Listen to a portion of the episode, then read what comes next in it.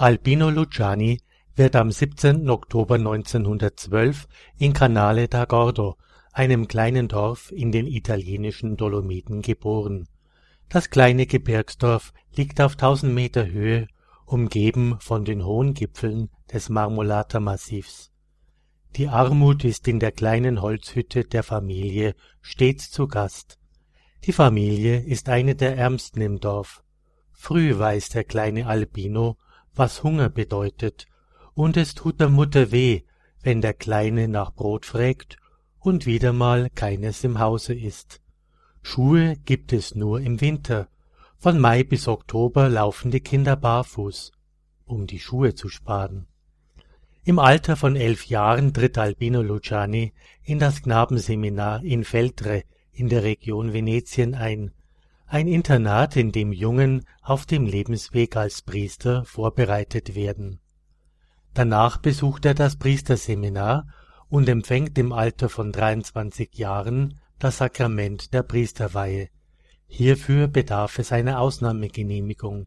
Eigentlich ist er für die Weihe noch zu jung. Für zwei Jahre ist er als Kaplan in seinem Heimatort tätig, ehe er zum Vizerektor des Priesterseminars ernannt wird. Er lehrt dort Theologie und promoviert später zum Doktor der Theologie, magna cum laude. Dann übernimmt er diverse Funktionen im Bistum, unter anderem als Direktor des Katechetischen Büros und als Generalvikar. Mit 27 Jahren ist er der jüngste Professor für Theologie im 20. Jahrhundert. Doch kirchliches Hierarchiestreben ist ihm fremd. Am liebsten wäre er eigentlich Dorfpfarrer geblieben. Sein Gehorsam und Gottes Vorsehung führen ihn jedoch in der kirchlichen Hierarchie sozusagen bis ganz nach oben. Mit 46 Jahren wird er Bischof von Vittorio Veneto. Papst Paul VI. ernennt ihn mit 57 Jahren zum Patriarchen von Venedig und nimmt ihn in das Kardinalskollegium auf.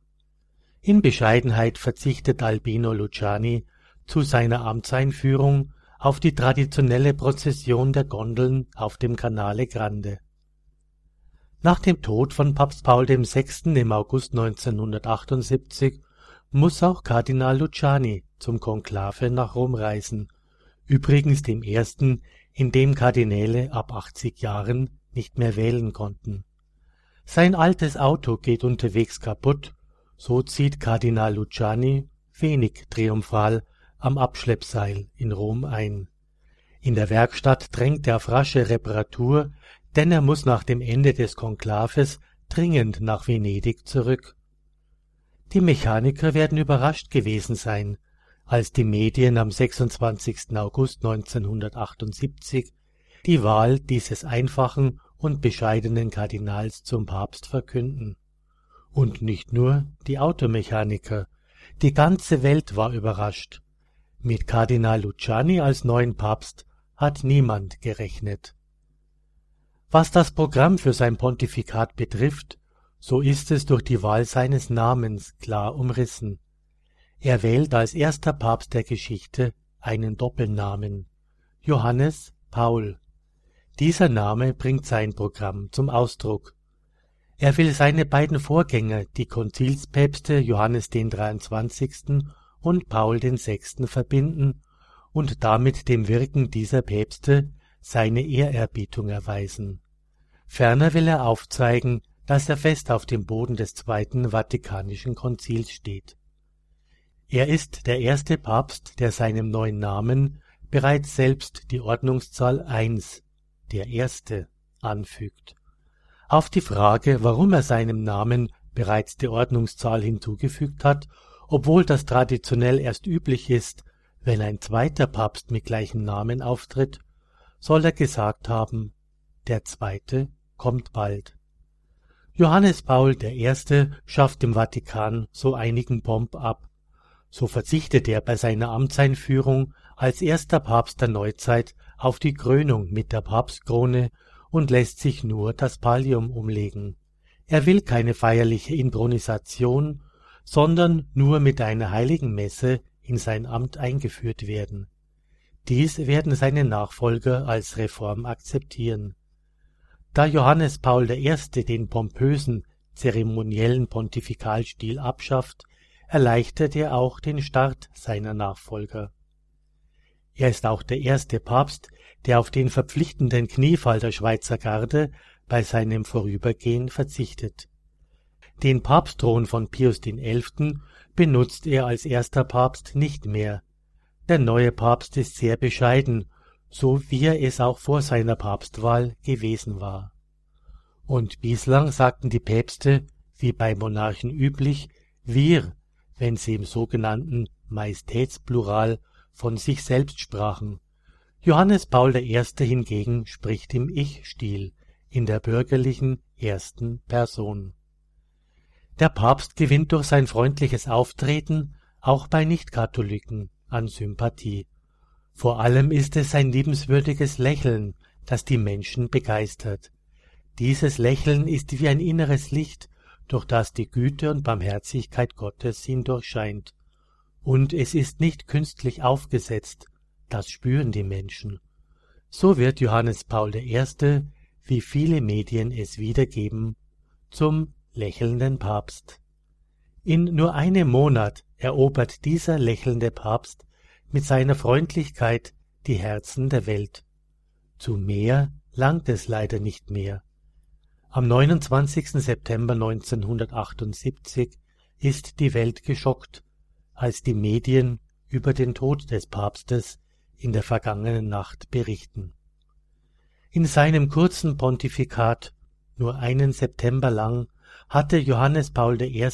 nicht die Zeit zu reisen, Heiligsprechungen vorzunehmen, ein Programm vorzulegen oder Enzykliken zu veröffentlichen.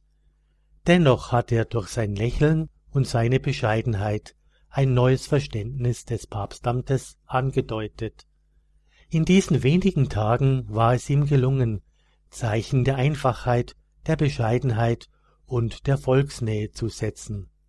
Als der lächelnde Papst, dies ist fast ein offizieller Titel, bleibt er uns in Erinnerung. Papst Johannes Paul I. hat uns aber auch ein schriftliches Vermächtnis hinterlassen.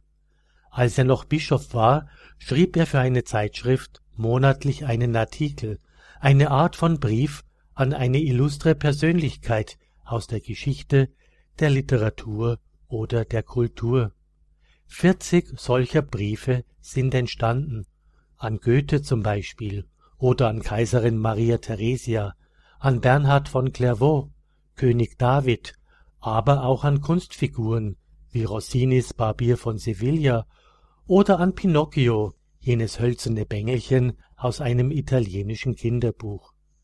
Diese Briefe thematisieren aktuelle Probleme aus dem Alltag, dem Leben des Einzelnen und der Gesellschaft. Besser als gelehrte Studien oder päpstliche Lehrschreiben vermögen diese Briefe uns in Erstaunen zu versetzen. Sie sind zu einer Art Vermächtnis oder geistiges Testament dieses Papstes geworden.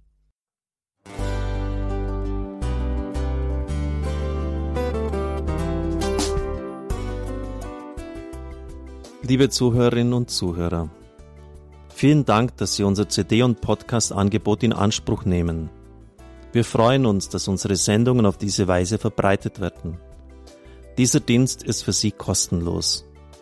Für uns ist er allerdings mit einem nicht unerheblichen finanziellen Aufwand verbunden. Deshalb sind wir für jede Spende dankbar. Alle Bankverbindungen unserer Spendenkontos können Sie über unsere Homepage horeb.org unter dem Menüpunkt Spenden einsehen. Dort besteht auch die Möglichkeit, online zu spenden. Natürlich nach den neuesten Sicherheitsstandards. Sie können diese Informationen auch bei unserem Hörerservice unter der Telefonnummer 08328 921 110 erfragen. Ich wiederhole die Rufnummer 08328 921 110. Vergelt's Gott für Ihre Unterstützung. Ihr Pfarrer Kocher.